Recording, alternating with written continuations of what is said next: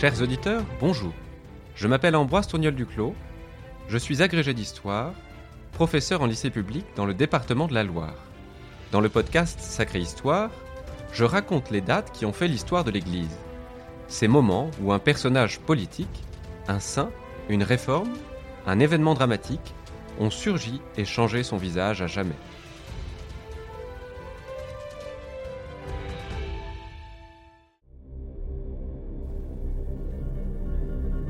Pie XII est, comme chacun le sait, le pape de la Seconde Guerre mondiale.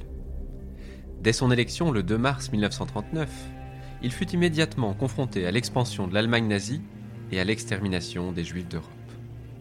Contre son gré, le souverain pontife fut l'un des acteurs à la fois les plus contraints et les plus décisifs de ce terrible conflit. Comment Pie usa-t-il de son autorité morale face au nazisme et à la question juive? Quel fut le poids de sa parole et de ses silences Comment le vicaire du Christ s'efforça-t-il d'atténuer le malheur des peuples C'est ce que nous allons tâcher de comprendre.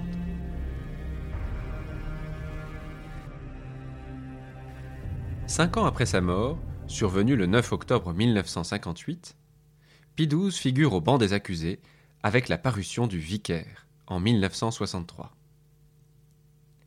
Dans sa pièce de théâtre au succès retentissant, le dramaturge allemand, Rolf Oschut, reproche au pape d'avoir abandonné son magistère prophétique au profit d'un silence diplomatique face aux atrocités nazies. Le contexte facilitait l'accusation. Anna Arendt venait de publier son enquête sur la banalité du mal, Eichmann à Jérusalem, qui éveillait la conscience occidentale sur le drame de la Shoah. L'Église était alors en plein concile Vatican II, qui s'efforçait de revisiter les relations entre christianisme et judaïsme. Le camp progressiste, qui avait alors le vent en poupe, pouvait être tenté de rompre avec la figure de Pie XII, associée à une conception plus traditionnelle de l'Église. Le théologien Hans Kung établissait ainsi un lien direct entre l'antijudaïsme chrétien et l'antisémitisme nazi. Au mieux, le silence de l'Église était la marque d'une certaine lâcheté. Au pire, c'était une complicité avec le mal, facilitée par une longue tradition d'hostilité envers le judaïsme. Si l'on faisait crédit au pape d'avoir rejeté explicitement ce triste héritage par ses textes et allocutions, du moins pouvait-on en accabler tel prélat de la curie ou tel nonce, accusé de collaboration passive, voire active, avec le Troisième Reich. L'historien israélien Saul Friedlander confirmait quant à lui en 1964 la thèse de la passivité du pape pour deux raisons. L'amitié que Pie XII conservait pour l'Allemagne, comme ancien nonce à Munich puis à Berlin dans les années 20, et son hostilité très forte au communisme, face auquel le régime nazi pouvait sembler être un rempart. Aussi l'Église se trouvait-elle sommée de rendre des comptes. Pour répondre à ces accusations, le pape Paul VI décida en 1963 d'ouvrir les archives du Vatican et d'en confier l'exploration à un petit groupe d'experts. Il en résulta un travail colossal, publié en 1982. Les actes et documents du Saint-Siège relatifs à la Seconde Guerre mondiale. Douze volumes de 800 pages. De quoi nourrir encore aujourd'hui la recherche historique autour de cette question controversée.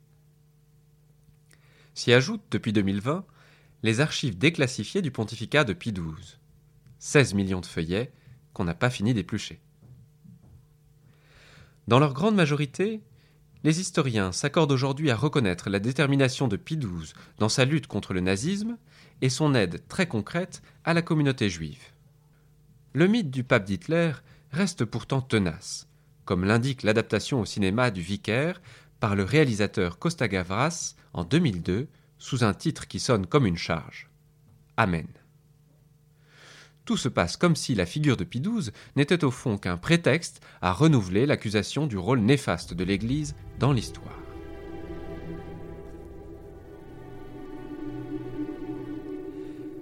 Mais quelle fut au juste la position de Pie XII face au nazisme et à l'antisémitisme? A-t-il vraiment gardé le silence face à cette idéologie mortifère? Le moins que l'on puisse dire, c'est que le pape n'a pas découvert le national-socialisme en 1939. Nonce apostolique en Allemagne, de 1917 à 1929, Monseigneur Eugenio Pacelli a pu observer de très près la montée en puissance de cette nouvelle utopie politique. Dès le putsch raté d'Hitler, en 1923, il en perçoit le caractère profondément anticatholique. Publié en 1925, Mein Kampf lui apparaît comme un livre à faire dresser les cheveux sur la tête. Idolâtrie du sang, le nazisme constitue aux yeux de monseigneur Pacelli la pire hérésie de notre époque. Devenu le secrétaire d'État du pape Pie XI de 1929 à 1939, le cardinal Pacelli garde la main sur les affaires de l'Allemagne. Non seulement en raison de son expérience, mais parce qu'il en comprend le caractère stratégique et redoutable. Le concordat signé entre l'Église et l'Allemagne nazie en juillet 1933 est loin d'être un blanc-seing offert au nouveau régime. Il ne vise qu'à protéger la communauté catholique contre un système politique qui lui est profondément hostile.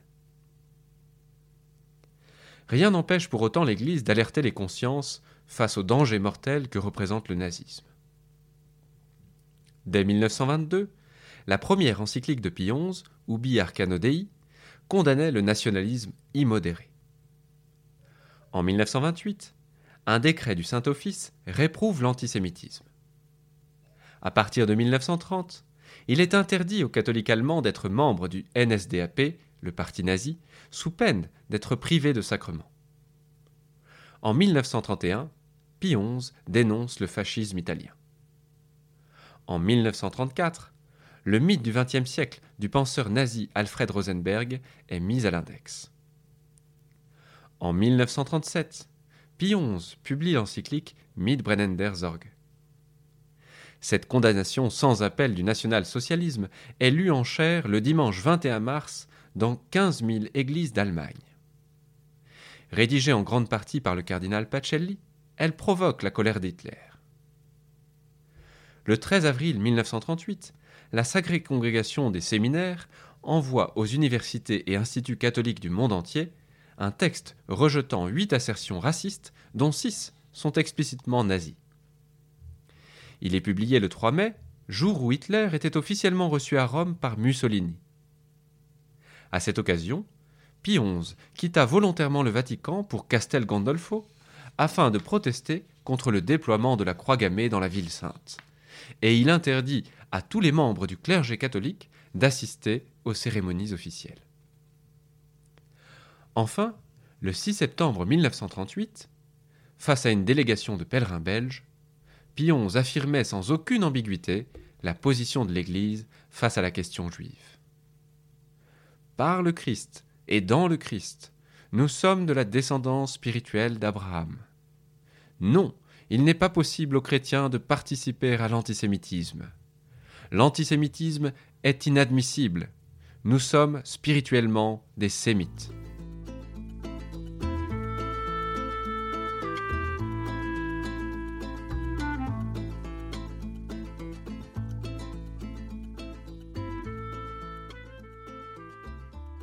Le 10 février 1939, Pie XI meurt et Monseigneur Pacelli est élu pape le 2 mars. En gage de continuité, il choisit le nom de Pie XII. La guerre éclate cinq mois plus tard, le 1er août. A-t-elle réduit le pape au silence? Et quand Pie XII fait le choix de se taire, est-ce par manque de courage ou par compromission? Sans doute faut-il d'abord tordre le cou au mythe du silence. Même pendant le conflit, le pape rappelle la doctrine de l'Église et condamne à plusieurs reprises toute tentative d'anthropologie raciste.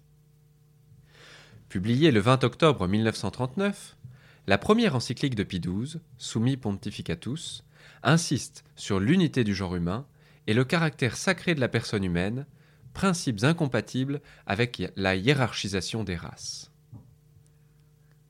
Il s'oppose aussi ouvertement aux agressions de la Wehrmacht. En mai 1940, un télégramme est adressé aux trois pays qui viennent de subir l'invasion allemande.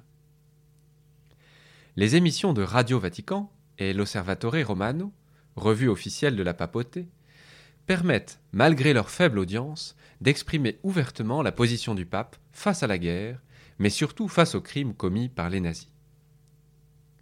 Chaque année, les messages radiophoniques de Noël sont sans équivoque.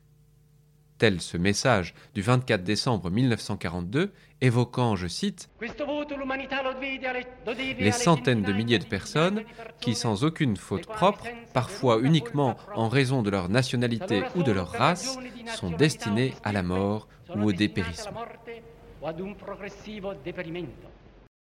Il est vrai pourtant que le pape se garde de condamner trop ouvertement le régime hitlérien pour trois raisons.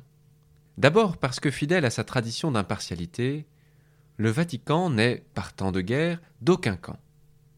Le pape est autant le pasteur des catholiques allemands ou italiens que français ou anglais. Ensuite parce que Pie XII redoute les conséquences de ses prises de parole sur les populations occupées. Les autorités nazies ne laissent rien passer. En Hollande, les évêques se sont opposés à elle avec vigueur en juillet 1942. Les représailles exercées par les nazis début août ont été d'une grande cruauté. À l'image d'Edith Stein, tous les religieux catholiques d'origine juive ont été raflés dans les couvents, et le rythme des déportations s'est accéléré. XII en est bouleversé. Gardien du troupeau, il veut à tout prix garantir les populations civiles contre les rigueurs de la croix gammée. On sait que le pape s'est livré à plusieurs exorcismes au cours de la guerre sur la personne d'Hitler, qu'il considérait non seulement comme un criminel, mais comme un homme possédé par le diable. Enfin, si le pape garde le silence, c'est parce qu'il compte sur la parole des évêques. Elle lui semble plus adaptée au tourment de la guerre, qui varie d'un diocèse à l'autre. Aussi encourage-t-il vivement les prises de position courageuses des évêques allemands, Monseigneur von Preising à Berlin, ou Monseigneur Van Galen, le lion de Münster, qui s'oppose avec vigueur en chair à l'euthanasie des personnes handicapées prévue par le programme Action T4. Certes, il y a aussi des frileux, comme Monseigneur Orsenigo, nonce apostolique en Allemagne, et qui semble bien timide face au régime nazi. Mais si le Vatican l'avait rappelé, l'annonciature aurait pu fermer, et c'en était fini du contact avec les affaires d'Allemagne qui comptent tant aux yeux de Pie XII. Quant aux collaborateurs officiels, en Slovaquie, en Croatie, à Vichy, le pape les convainc à Rome, les réprimande vivement et encourage les nonces à atténuer de toutes les manières possibles les politiques de déportation des Juifs. Il reconnaît cependant son impuissance fondamentale face au régime nazi, comme l'indiquent ces mots jetés dans son journal personnel. Il n'est pas dans mon pouvoir de freiner les actes criminels insensés des nazis.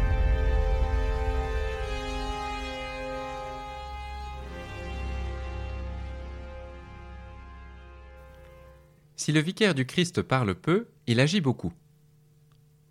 Pendant toute la guerre, l'aide de l'Église aux Juifs de l'Europe ne s'est jamais démentie. Indirectement, par l'intermédiaire de prêtres pleins de zèle comme le père Marie Benoît, capucin français, qui dès 1940 fabrique pour les Juifs des milliers de faux passeports depuis son couvent de Marseille avant de rejoindre le pape à Rome. Mais Pie en personne ne ménage pas ses peines pour protéger les Juifs d'Europe. En 1943-1944, la diplomatie vaticane contribue à sauver des centaines de milliers de vies en Slovaquie, en Croatie, en Roumanie et en Hongrie. Quand Rome est occupée par les nazis, de septembre 1943 à juin 1944, le pape met à l'abri plus de 4000 juifs dans les couvents de Rome et des environs, et presque autant dans sa résidence de Castel Gandolfo, qui bénéficie du statut d'extraterritorialité. Réfugié au Vatican, le grand rabbin de Rome, Israël Zolli, se lie d'amitié avec le pape et se convertit au catholicisme peu après la libération en adoptant le prénom du pape lui-même, Eugenio. Le témoignage de sa fille, Myriam, reste sans doute l'une des plus belles justifications de l'attitude de Pie XII face au nazisme. Pacelli et mon père, écrit-elle, étaient des figures tragiques dans un monde où toute référence morale avait disparu. Le gouffre du mal s'était ouvert, mais personne ne le croyait, et les grands de ce monde, Roosevelt, Staline, De Gaulle, étaient silencieux.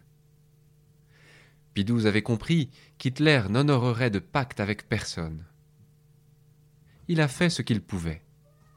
Il faut comprendre son silence non comme une lâcheté, mais comme un acte de prudence. Merci de m'avoir écouté. Si ce podcast vous a plu, n'hésitez pas à le partager autour de vous et à laisser un commentaire sur les plateformes d'écoute et les réseaux sociaux, les podcasts de FC, pour faire bénéficier de ce podcast à un maximum de personnes. Ce podcast vous est proposé par Famille Chrétienne, un hebdomadaire pour les familles catholiques qui traite de l'actualité religieuse, familiale et sociale avec un regard d'espérance. Profitez de l'offre d'abonnement découverte sur famillechrétienne.fr, rubrique Je m'abonne.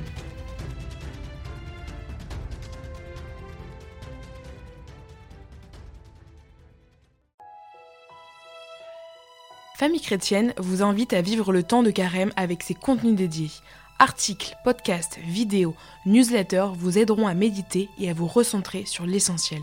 N'attendez plus et abonnez-vous au magazine à partir de 2,90€ par mois. Rendez-vous sur boutique.famillechrétienne.fr.